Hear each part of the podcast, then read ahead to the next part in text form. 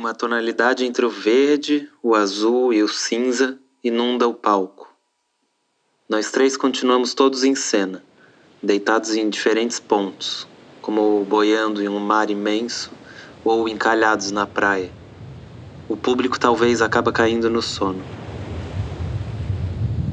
João, 2017, 30 anos.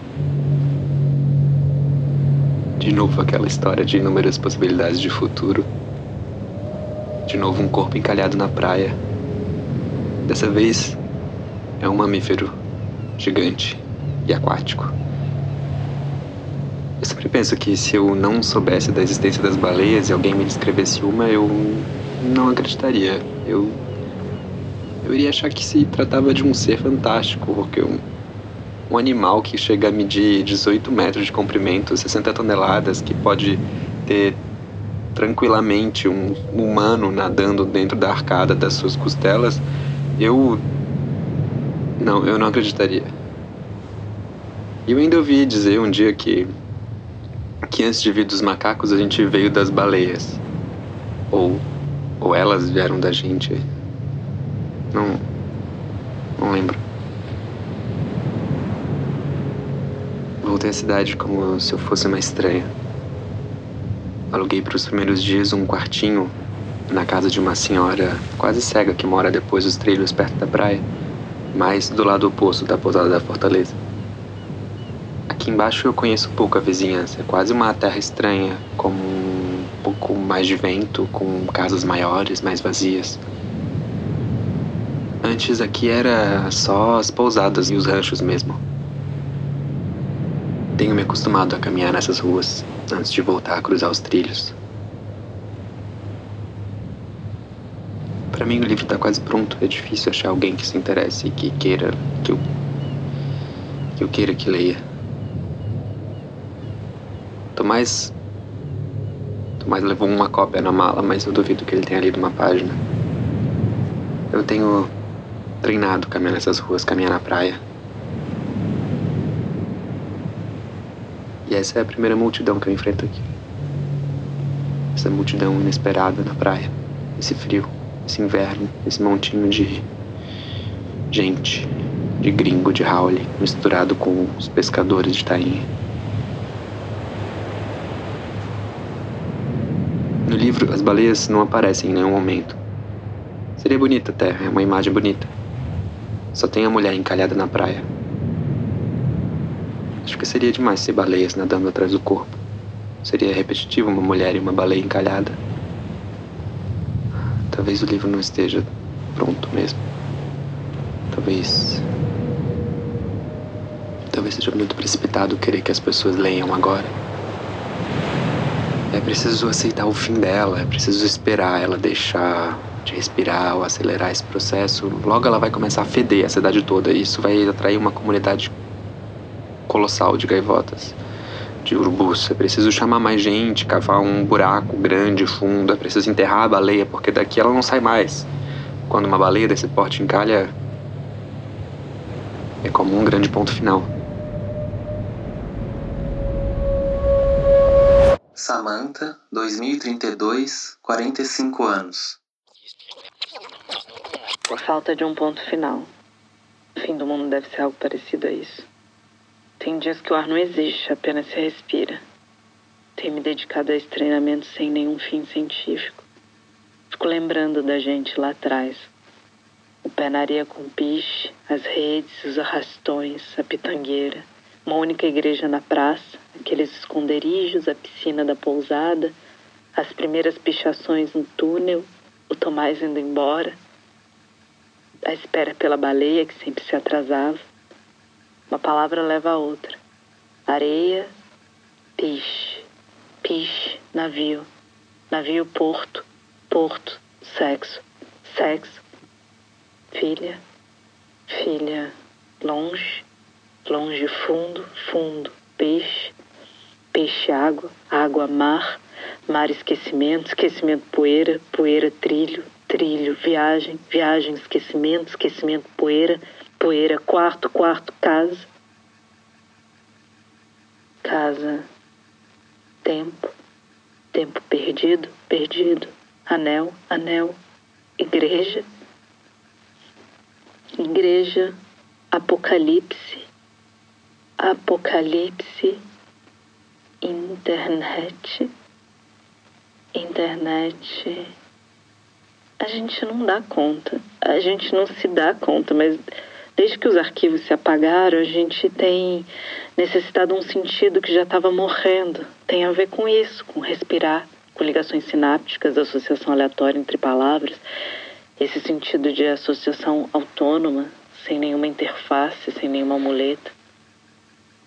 Eu tenho tentado evitar qualquer intervenção tecnológica ou química, ao menos daquelas que não são imprescindíveis ou impossíveis de se esquivar. Tenho me limitado à memória, essa tecnologia antiga, analógica, quase manual. Não é nenhum ódio às máquinas, não é isso. Elas pelo menos não se tentam com as palavras, as supostas palavras divinas, mesquinhas que se espalham por todo lado. É sem dúvida uma nova era, uma nova era de trevas. Trevas, noite, noite, pesadelo. E eu fico torcendo por um renascimento, a novidade de ouro. Meu cu para a novidade de ouro. Ouro tolo, tolo Tomás.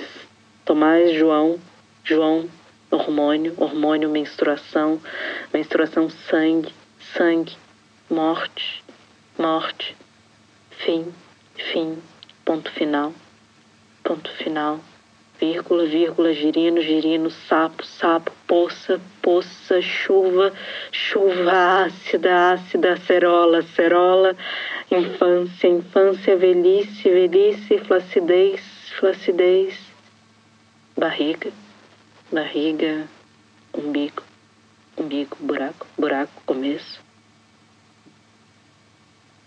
Não um começo puro, imaculado um renascimento sujo mesmo, no meio da merda. Um pessimismo alegre sobre todos esses escombros, um retorno ao que a gente deixou preso lá atrás, carregado por outras correntes.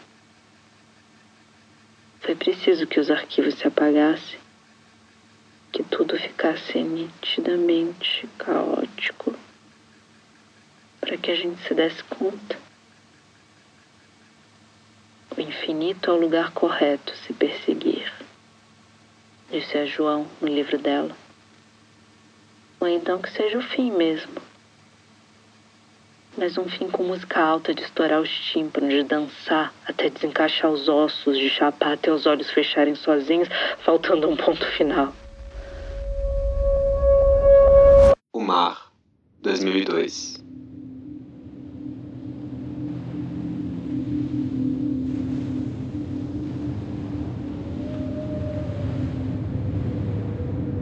três amigos adolescentes, sobre o capô de um carro, com binóculos, vinho e ruffles, observam o mar.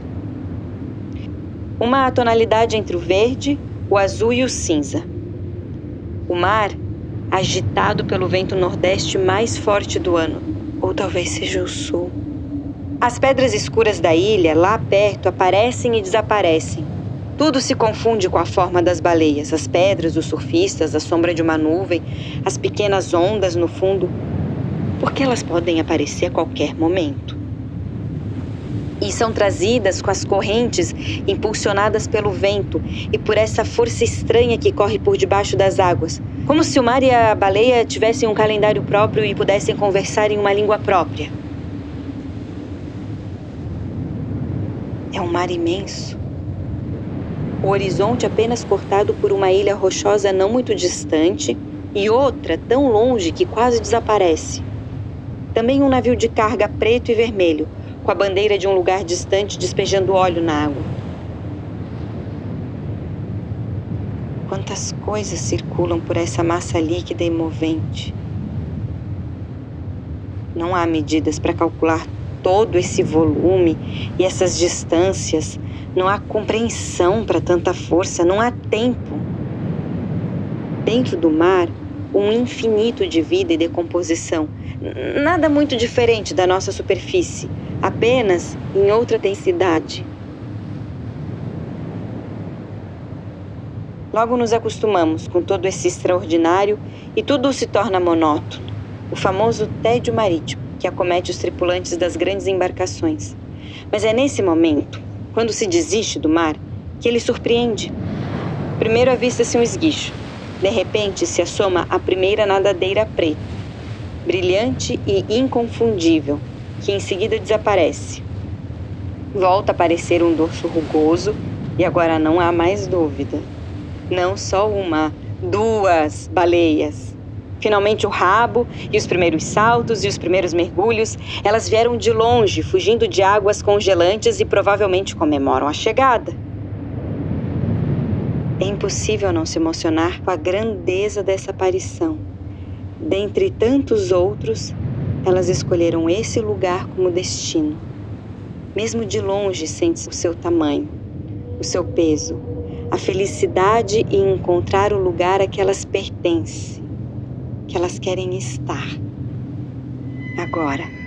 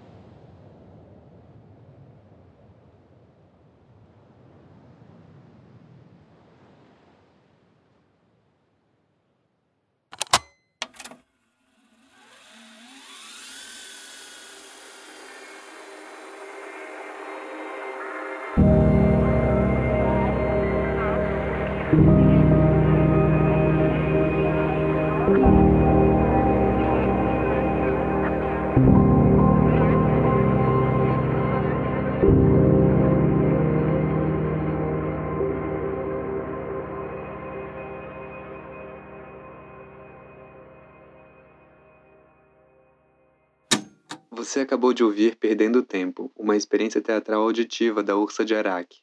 Você pode contribuir para nossa campanha de financiamento coletivo através do site apoia.se ursa. O dinheiro vai servir para remunerar o elenco, o pessoal da criação musical e do design de som e também ajudar nossos projetos futuros. Você pode fazer uma contribuição pontual ou mensal, pagando com cartão ou boleto bancário. Basta se cadastrar no site. O link está na descrição do podcast. apoia.se ursa. Apoie a Ursa. Apoie um grupo de teatro desterrado.